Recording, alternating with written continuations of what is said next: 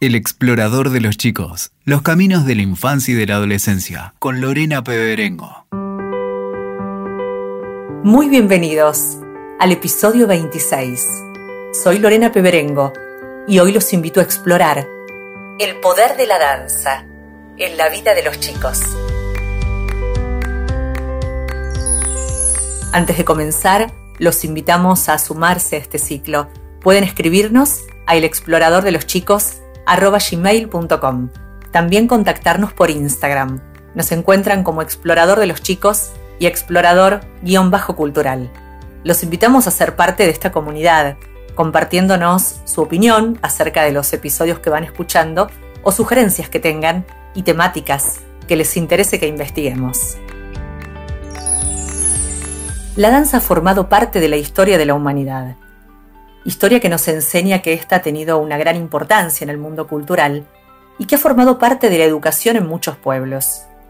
La danza tiene una gran influencia sobre las emociones y su aprendizaje influye en el desarrollo cognitivo, aunando factores psicomotores, musicales, creativos y comunicativos.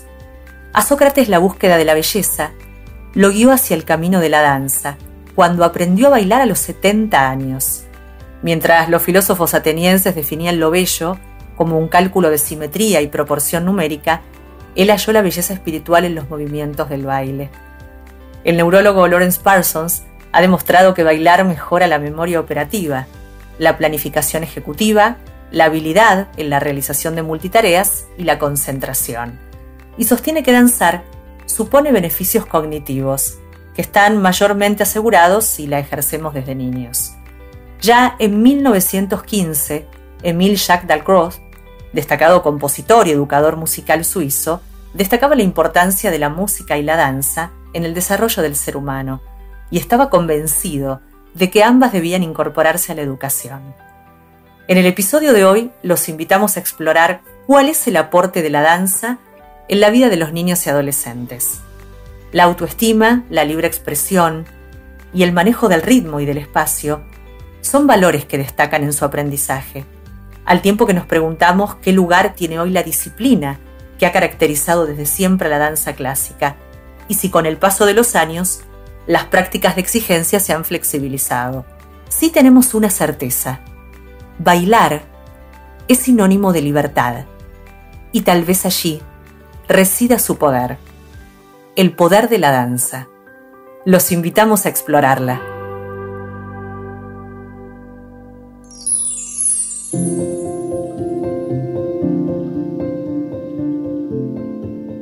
Marisa Ferri es la invitada de este episodio. Con una trayectoria personal de más de 40 años, Marisa es bailarina y docente. Fue alumna del Instituto Superior de Arte del Teatro Colón. Sus inicios en la danza fueron a temprana edad, de la mano de las primeras figuras del ballet estable, Olga Ferri, su tía, y Enrique Lomi, quienes se volvieron sus mentores y guías durante su formación y carrera ha trabajado continuamente en la formación de bailarines. Creó un método propio de iniciación a la danza, que permite mediante el juego ir cumpliendo pautas y lograr objetivos que brindan conocimiento técnico, mejores aptitudes físicas, expresivas, sociales e intelectuales. También prepara alumnos para el ingreso al Instituto Superior de Arte del Teatro Colón, para concursos y competencias nacionales e internacionales en la actualidad, es la directora académica de Ballet Studio, que ha cumplido 50 años. Allí abre las puertas al mundo de la danza a alumnos de todas las edades y niveles, para que tengan una experiencia global e integradora, desde la formación académica de excelencia hasta el cuidado y el bienestar físico-emocional. Marisa Ferri, muy bienvenida al Explorador de los Chicos. Hola Lorena, encantada de conocerte personalmente y un placer ponerme en contacto contigo. Es un honor para nosotros tenerte como protagonista del episodio de hoy. ¿Qué le aporta a temprana edad a un niño iniciarse en la danza?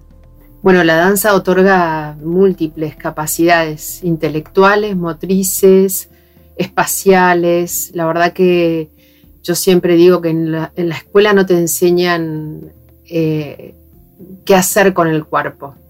Y la danza eh, se encarga de, bueno, de, mostrarte qué puedes hacer, desde los dedos de los pies, el apoyo del arco del pie, la rotación de las rodillas, de las caderas, cómo ampliar toda tu, estructura física para poder expandirte, ¿no? Te aire, da aire y te enseña, como digo yo, a escribir eh, con el cuerpo, dibujar con el cuerpo.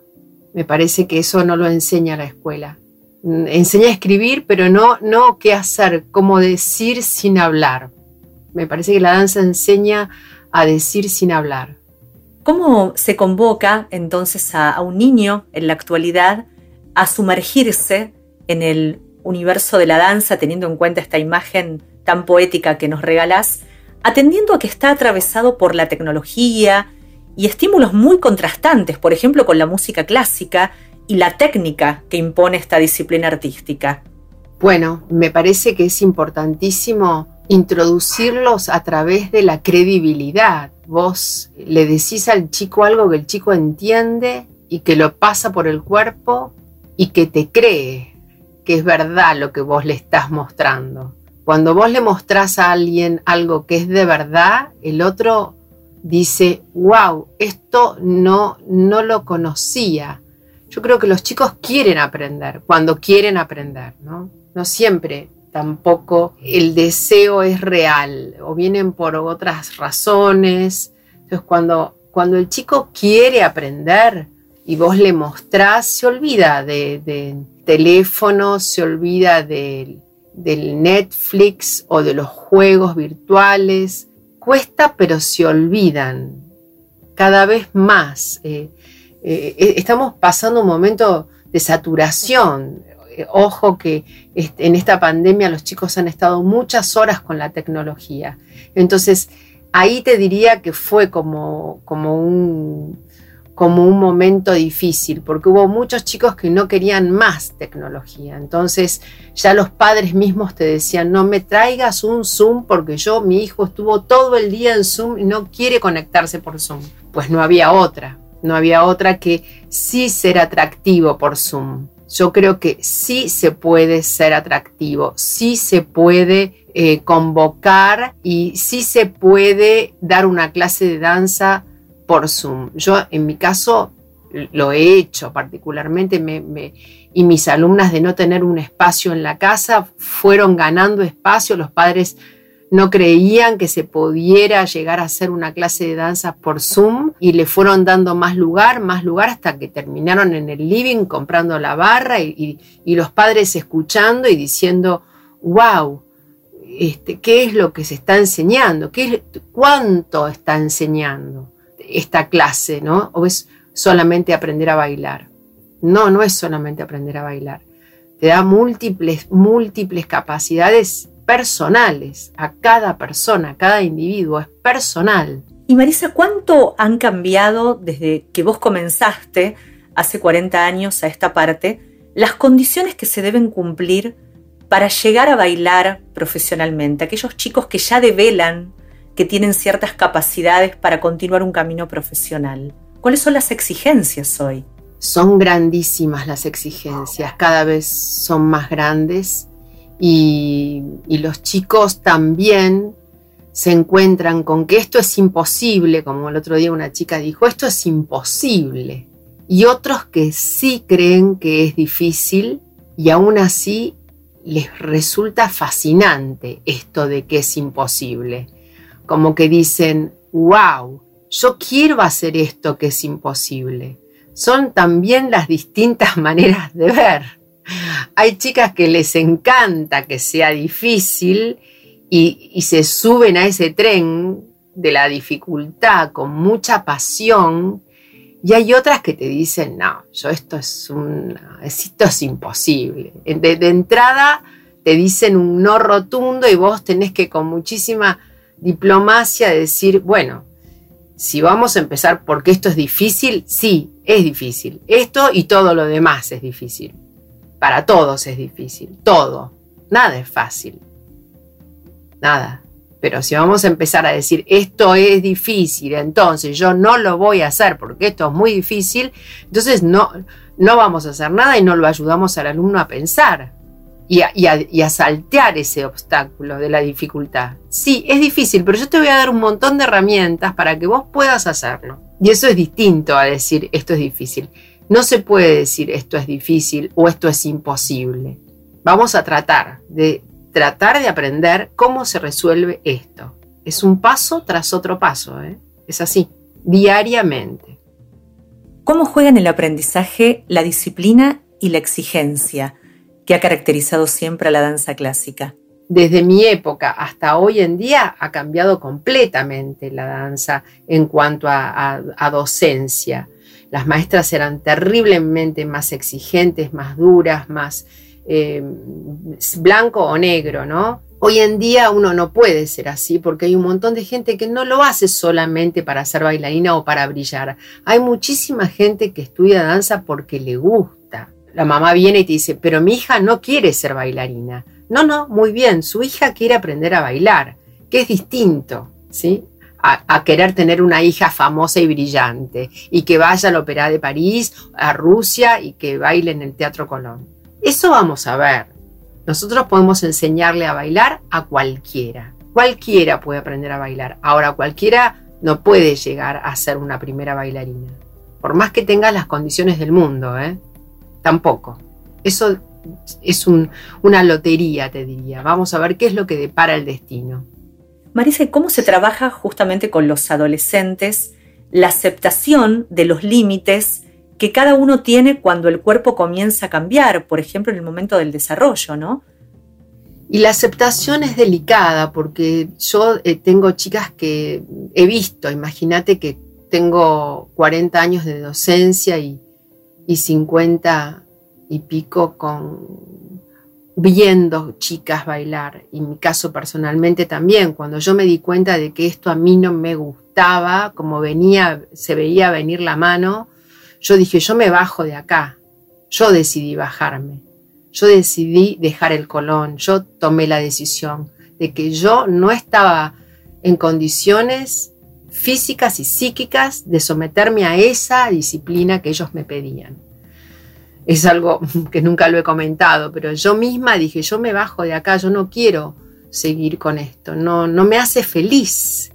Entonces cuando uno empieza a sentir que, que no es feliz, no tiene motivos para bailar, porque la danza tiene que ver con la felicidad, con la plenitud, con la libertad, con la alegría, entonces, cuando vos sentís que te coartan la libertad, o cuando vos sentís que uh, es comparativa, este es entonces hay como una permanente comparación y eh, también eh, vos quedate afuera, ¿no? Una cosa de, de no inclusión, justamente. Uno decide bajarse. Entonces, lo que sucede últimamente es que eh, por, suerte, digamos, se habla bastante más de que no se pueden decir ciertas cosas a los chicos. No se puede decir y no se puede decir tanto que ahora hasta te pueden eh, juzgar y, ha habido casos de, denuncias porque no, no, hay derecho tampoco. Como que se puede, se puede interferir muchísimo. Eh, en la autoestima mal y entonces hay casos de bulimia muy comunes y hay casos de anorexia muy común y siempre los hubo. Pero ahora es bastante más, se puede abordar mejor que antes. Antes eh, directamente eh, eh, se tapaba, se ocultaba y desaparecías. Era, era sencillamente así. Generaciones, muchísimas generaciones una pena, ¿no? Pensaba justo a preguntarte acerca de los trastornos alimentarios que pueden iniciarse ¿no? a temprana edad y asociados en este caso a la exigencia que impone estar en línea. Eh, ¿Cómo se acompañaba? Era la pregunta hoy a los chicos que se inician en la danza en relación a cuando vos comenzaste a bailar, ¿no? Hay clases de nutrición, de pensar en la salud ante todo. ¿Cómo se aborda el tema alimenticio en la danza y el cuidado del cuerpo? Sí, es un poco, es un poco contradictorio, porque de hecho, si vos vas a ingresar al Teatro Colón o a cualquier escuela en el mundo, te miden eh, milimétricamente, te pesan y ya entras con, una medida y una exigencia que ya no todo el mundo tiene las proporciones, ni hablar del peso o de la masa corporal o de la grasa que tiene o no, sino simplemente también la altura, las, las proporciones, las condiciones naturales, que seas de caderas abiertas, algo que es prácticamente nunca se habla de esto, si tenés empeine, si no tenés empeine, si tenés brazos cortos, si tenés brazos largos, cuello corto, cuello largo, cara larga, más grande que, o sea, se miden las proporciones, entonces, bueno, a una edad tan temprana que te pongan bajo esa lupa, las chicas se preguntan muchas veces y se angustian porque no tienen empeine. Bueno, yo tenía un empeine bárbaro y a mí la verdad que no me hacía más feliz tener un empeine. A lo mejor tenía empeine, pero me sobraba o me faltaba otra cosa. Siempre, siempre hay algo que te falta y a su vez ahí tenés que trabajarlo muchísimo, muchísimo, muchísimo, porque aún teniendo todas las condiciones físicas, falta eh, algo, siempre falta algo. Entonces, bueno, ahora hay eh, nutricionistas, se acompaña, se las llevan a las chicas a nutricionistas porque muchas dejan de comer y bueno, entonces las madres se preocupan muchísimo porque cuando tienen a sus hijas en su casa, bueno, hay chicas que prácticamente se caen por, la falta de peso. Si, si estás sobreexcedida de peso, bueno, te cuesta el triple es muy triste también porque se empiezan a tapar y cuando están muy flaquitas se caen.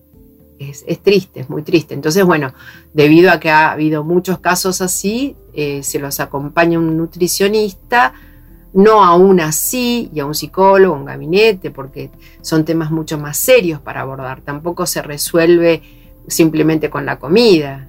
¿Sí consideras, Marisa, que hoy en las escuelas de formación de danza sí se atiende más a esta realidad, concientizando entonces a las chicas sobre la importancia de mantenerse saludables, pese a que hay características puntuales que el bailarín profesional deben saber, debe cumplir.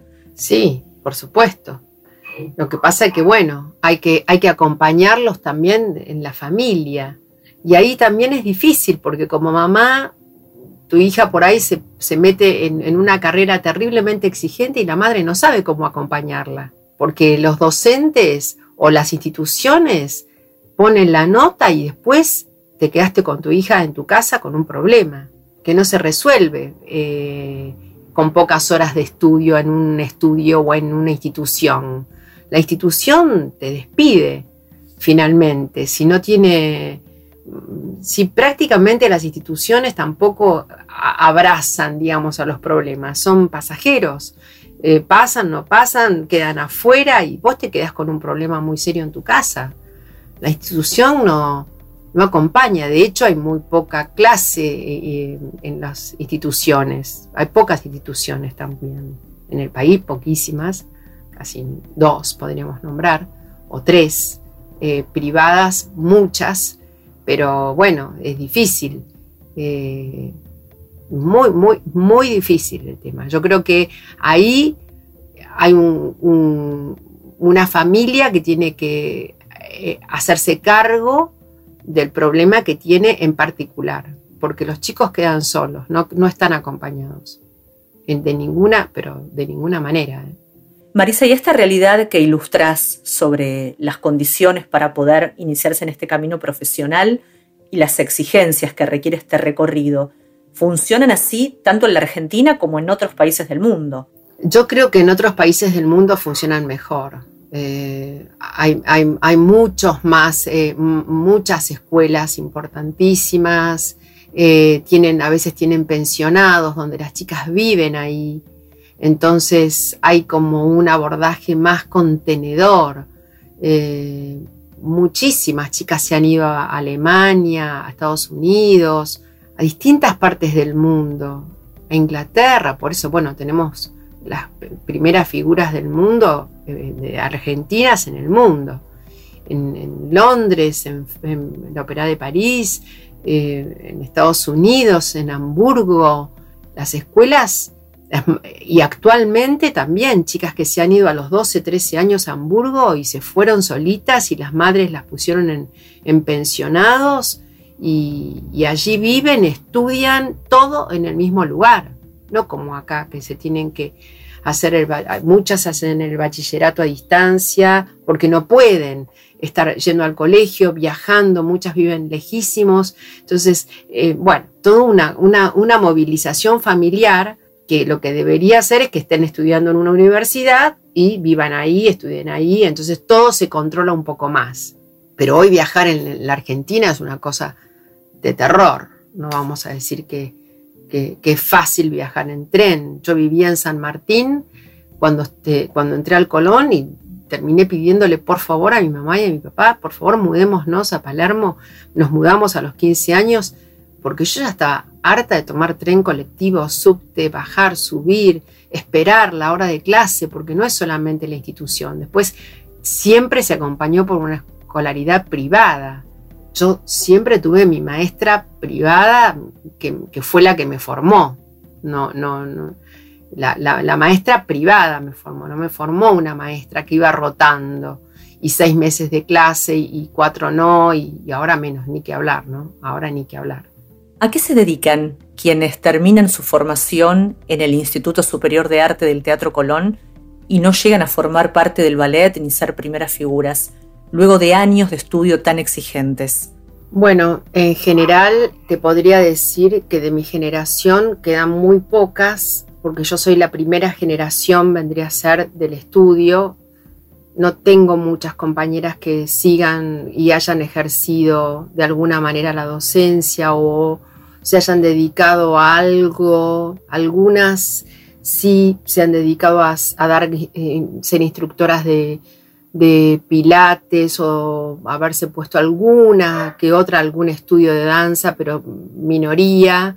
Eh, en general en ese momento estaba bastante mal visto ser maestra, como que ser maestra era aquella que no había tenido éxito. Hoy son, todos maestros. Y yo creo que, mm, que no, no, sirve para nada el título. no sirve para nada la carrera. Absolutamente para nada si no lo trabajás desde otro lugar. Realmente no, no, no prospera. Tengo muchas chicas que incluso han sido, se, han, recibido y bueno, por suerte pudieron terminar la secundaria y entonces siguieron un camino de universitario. Por eso eh, siempre insisto en que no dejen de estudiar, porque la, digamos, la, carrera hasta la, con suerte la puedes terminar, pero el título no te sirve ni siquiera para ejercer, porque no, no, no, no, te, no te dan un título de maestra sino que terminás con un título de egresada del Instituto Superior de Arte de Teatro Colón, nada más. Con conocimientos y con exigencias que te generaron toda tu infancia, porque tenés que entrar a los 8, 9, 10, 11 como mucho. Con suerte, si entraste a quinto año, te salvaste los primeros años y terminás en octavo año. Con suerte, si te dejan pasar a noveno, porque yo he tenido casos de chicas que en, en octavo año no las dejaron terminar noveno año 40 años pasaron y todavía no las dejan a veces terminar noveno año y terminar la carrera, porque consideran que no tienen un futuro y porque no tienen el cuerpo que se veía de entrada que no lo iban a tener, porque el envase más o menos uno lo mide, lo tiene. Entonces, ¿para qué hacer semejante sacrificio? Porque es mejor directamente decirle, mira, tomalo como, un, como una disciplina que compense y que te ayude a lo mejor a ser una gran concertista, una gran pintora, una gran periodista, que de hecho hay un montón de alumnas que, que, decidieron dedicarse al periodismo. Tengo muchísimas alumnas que, y, gente conocida, o al cine o a la literatura o poder ver que la danza sea em, que abarque un como lo es, abarca todas las artes, que sea más friendly, ¿no? Como más amigable, que no sea tan, tan, tan cruel, pienso que, va, es mi manera de ver la danza. Yo como experiencia, eh, me parece que, que, todo el mundo puede bailar de alegría, puede bailar de pena también, puede bailar la tristeza, puede bailar... Eh, pero bueno, no todo el mundo puede subirse a un escenario y, y, pararse sobre las puntas del pie, que aún así y todo todavía tenés un tiempo que es hasta los treinta y pico, después tenés toda una vida por delante, que a lo mejor dejaste de ser madre, a lo mejor mm, no te casaste, no, no tuviste una pareja y te encontrás con que ya después es tarde y a lo mejor, viste, la vida me parece que hay que verla, si, si, si uno también es docente, ayudar al niño a que proyecte una vida linda hasta el final, que tenga una linda vida y que tenga una salud física y emocional para toda la vida. No ver a tan corto plazo, ¿no? Ah, si entraste al Colón, si, tenés, si sos brillante. ¿Y después qué? Y después cuando ya pasó la edad de la, de la, de la juventud y... Porque la vida pasa, también hay ciclos y hay que acompañar esos ciclos. Hay que acompañar la adolescencia. Pensaba al respecto, hablando de adolescentes, que así como en la actualidad Muchos chicos se han animado a jugar al fútbol, muchas adolescentes. En el campo de la danza se aprecia a pocos niños y jóvenes ¿no? en las clases de ballet, una disciplina que en general se asocia a la femenidad, a la delicadeza, al color rosa. Los varones todavía tienen que enfrentarse a prejuicios machistas, homófobos, que consideran que el ballet no es para hombres. Un machismo que trata de controlar hasta la expresión corporal y decidir qué gesto es masculino y qué femenino cuando la danza clásica como arte en realidad es libertad y expresividad en estado puro. ¿Cómo se maneja este tema de los pocos varones que habitan esta actividad en un tiempo donde las chicas, digo, se animan a un montón de actividades que no son propias del universo masculino, felizmente? Bueno, cambió. La historia en ese, en ese sentido sí cambió. Hace 20 años atrás, incluso los, los maestros varones que hemos tenido eran maestros de, todo tipo. Yo he tenido maestros de todo tipo, incluso en el colegio, ¿eh? en, la, primaria, he tenido maestros varones que eran diferentes y he tenido maestros muy machistas en la danza y he vivido situaciones de, violencia y, de maltrato. Y no sé si también tenía que ver con, con la diversidad, Era, había de todo. Yo creo que es que es el, uno, el total, la persona, ¿no? Quien he tenido maestros maravillosos que tuvieron que sortear esa convivencia en un, en un mundo diferente de hace 20 años atrás donde no se hablaba, donde no se mostraba, donde uno no veía. Entonces, bueno, hoy está totalmente aceptado, es más, eh, se luce, ¿no? Es como, es, es un orgullo pero antiguamente no, antiguamente era todo, todo, todo era diferente. Antiguamente, hace apenas 20, y pico de años atrás, te digo, no se hablaba de nada, nada, no se hablaba ni de la bulimia, ni de la anorexia, ni del maltrato, ni de, nada. Entonces las madres este, estaban asustadas frente a las maestras, eh, no se veía nada, porque tampoco existían los teléfonos, no se podía ver el mundo, entonces todo era diferente, así que nosotros también tuvimos la suerte de poder que se nos abrieran los ojos frente a, toda esta información, que es cultural, que es cultural. Me parece que es que, que por suerte pasó, que uno se sintió diferente y también igual al otro, con los mismos derechos, ¿no? ¿Qué lugar le ha dado la danza clásica a la diversidad? La danza siempre abrió, abrió puerta a ese lugar. Es, de lo más flexible que hay en cuanto a estética, con mucho, con mucho orgullo además. Eh, si bien, digamos, hubo una época donde hubo hombres que peleaban contra el, machismo, fue una victoria tener múltiples miradas de, de la vida porque voy a llamarlo así, de la vida y de las formas y que cada uno adopta en la vida, los deseos que uno tiene, hablar de eso ¿no? y, aceptarlo con respeto.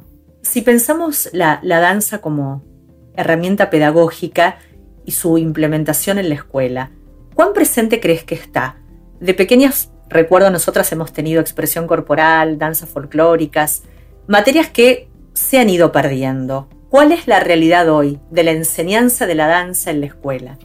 Bueno, yo hace 20 años me dediqué a, dar clases en, de forma extracurricular en, muchas diferentes escuelas, en donde me parecía que era importantísimo llevar la danza a la escuela porque si no se perdía.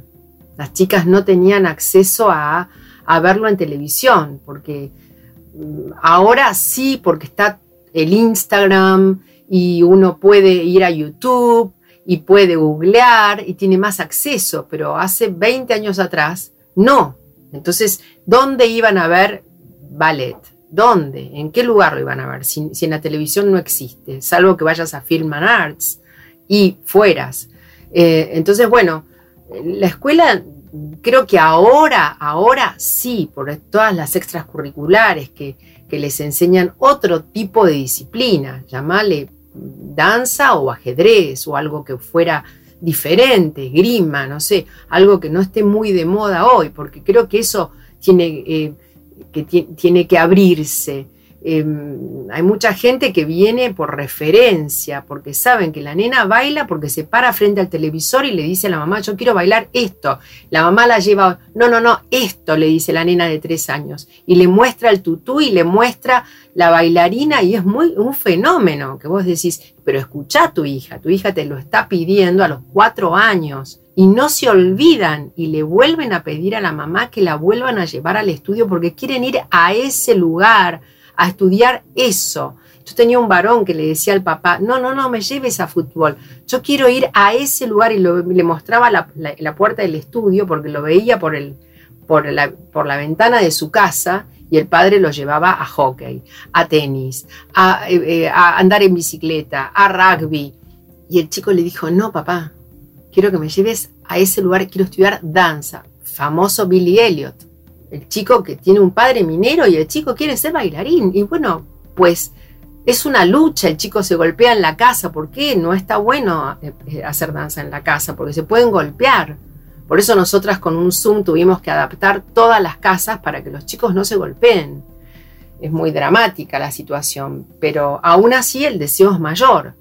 Entonces las escuelas se han tenido que abrir como se han tenido que abrir los padres y aceptar que tu hijo te está pidiendo algo que no es tradicional, que es, bueno, en estos últimos años sí, gracias a que ha habido muchísimos bailarines, este, y, hoy en día muchos los llevarán a ser futbolistas, pero muchos los llevan a estudiar danza también. Yo pienso además que en la escuela no se puede no enseñar danza. Eh, como yo digo, soy una maestra de caligrafía, corporal, así como hay una maestra de caligrafía que debería enseñar la cursiva, que es tan importante, la lengua, la matemática, el dictado, la, forma de narrar ¿no? una frase, una oración, físicamente también deberían los chicos aprender a mover su cuerpo con una fluidez en el movimiento, aprender a caminar, que nadie enseña a caminar. Te ponen los pañales, te dicen arriba, uno, dos, tres, ay, y ya salió caminando. Y bueno, nadie ve si el pie está torcido, si la postura del chico está encorvado. El chico, los chicos están muchas horas en el colegio sentados. La silla es el peor enemigo para las caderas y para la columna vertebral. Las mochilas son una cosa de terror directamente, cargando con mochilas imposibles de levantar. Los chicos cargando esos pesos en esas espaldas que están en crecimiento, pero como materia obligatoria tendría que ser, para utilizar esta herramienta, este vehículo que es nuestro cuerpo, que es nuestro templo y que lo vamos a llevar toda la vida, de aquí hasta el último día, y no tenemos ni noción. Yo tengo alumnas de 19 años que me dicen, pero yo no sabía cómo hago para mover un talón, un tobillo, cómo ¿Dónde lo tenés? ¿Dónde está un trocánter? ¿Dónde está un hombro? ¿Dónde está el sacro, el coxis, el psoas? ¿Dónde está la cervical? ¿Cómo hago yo para que esto, y por qué también digo, ayudarnos a respirar? Porque la danza oxigena nuestro cuerpo y ahora que tenemos una, una, una pandemia que nos cruza, que nos para, que nos pone ahí, que prestemos atención también a la salud. Y la danza es salud, y es educación, porque si no lo cuidas a tu cuerpo, tu cuerpo se enferma. Y si no lo cuidas significa también cómo estás parada, sentada, apoyada sobre él, eh, con cuántas mochilas cargas, cuántas mochilas cargaste, cuántas cosas no dijiste, cuántas cosas te quedaron por decir. Entonces, es indispensable, es casi te diría cultural, es como algo que sí, por favor, se tiene que enseñar. Y a todos, a todos, a niños, a mujeres, adultos, chiquitos desde los tres años y nunca es tarde, nunca es tarde. ¿eh? Yo tengo alumnas que han empezado grandes a trabajar, a, estudiar danza con vergüenza y con timidez, muchísima gente. Así que yo creo que esas ventanas internas que tiene el cuerpo, que se van cerrando por timidez, por, por complejos, por decir, no, yo no puedo, yo, esto es imposible, hay que lentamente abrirlas porque porque sí, porque es saludable y porque hace bien a la mente y al espíritu. Marisa, finalmente, ¿qué valores están para vos asociados a la danza, a su estudio, a su recorrido? Mira, como valores, yo considero que la danza es edificante, construye, construye, construye cuerpos nobles, eh, construye pensamientos, te ayuda a construir un pensamiento espacial. ¿Qué puedo hacer yo con mi cuerpo en este espacio? Y también cómo puedo respetar el espacio del otro, que comienza donde termina el mío. Entonces, no me puedo tirar sobre el otro, no puedo hacerlo callar aunque yo esté frente a él. Cada uno tiene su espacio. Entonces, para mí la especialidad es, fundamental. Y es noble, la danza es noble, es una, una, muy buena actividad. Eh, yo creo que la danza hace gente de bien, eh, es abierta, es franca, todo lo que hace es, es, abierto, eh, se, se ordena, la danza te ordena, te ordena el cuerpo, ordena, ordena el pensamiento. Son dos para adelante, dos a la segunda, dos atrás, uno, damos la vuelta, volvemos, volvemos a empezar y volvemos a empezar todos los días. Y volvemos a empezar y volvemos todos los días a empezar de nuevo. Y todos los días esa disciplina va tallando, va tallando, va tallando, tallando la madera. Es una, una gran talla, un gran trabajo de orfebrería humana. La danza fomenta la inteligencia, te ayuda a pensar, a resolver, eh, a actuar con tu capacidad. Te da múltiples eh, oportunidades. Si sos cerrado, te abre. Si no tenés oído, te ayuda a escuchar, porque tenés que escuchar la música, el tiempo. Para eso están los maestros que te enseñan. Creo que es fantástica la danza.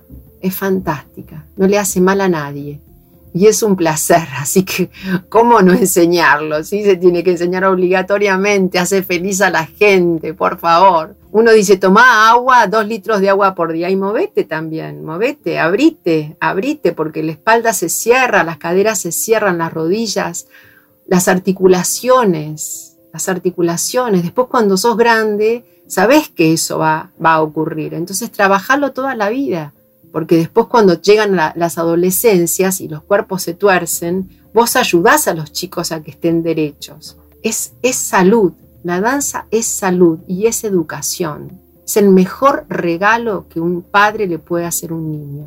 Es cultura, es arte y es amor también. Es amor. Marisa Ferri, gracias por protagonizar este episodio, por invitarnos a ampliar la mirada y responder a esta pregunta que nos hicimos al comenzar, que fue, ¿cuál es el poder de la danza en la vida de los chicos? Ha sido un honor tenerte como invitada. Gracias, Lorena, un placer estar contigo. Te mando un abrazo gigante y ojalá nos volvamos a encontrar virtual o eh, presencialmente para darnos ese famoso abrazo que todos nos queremos dar en algún momento de esta vida ya va a pasar este momento y nos vamos a poder encontrar y nos vamos a poder abrazar. Muchísimas gracias a vos por tu espacio, tu escucha y tu, ser tan amoroso y atento. Muchas gracias, Lore. Te mando un beso muy grande.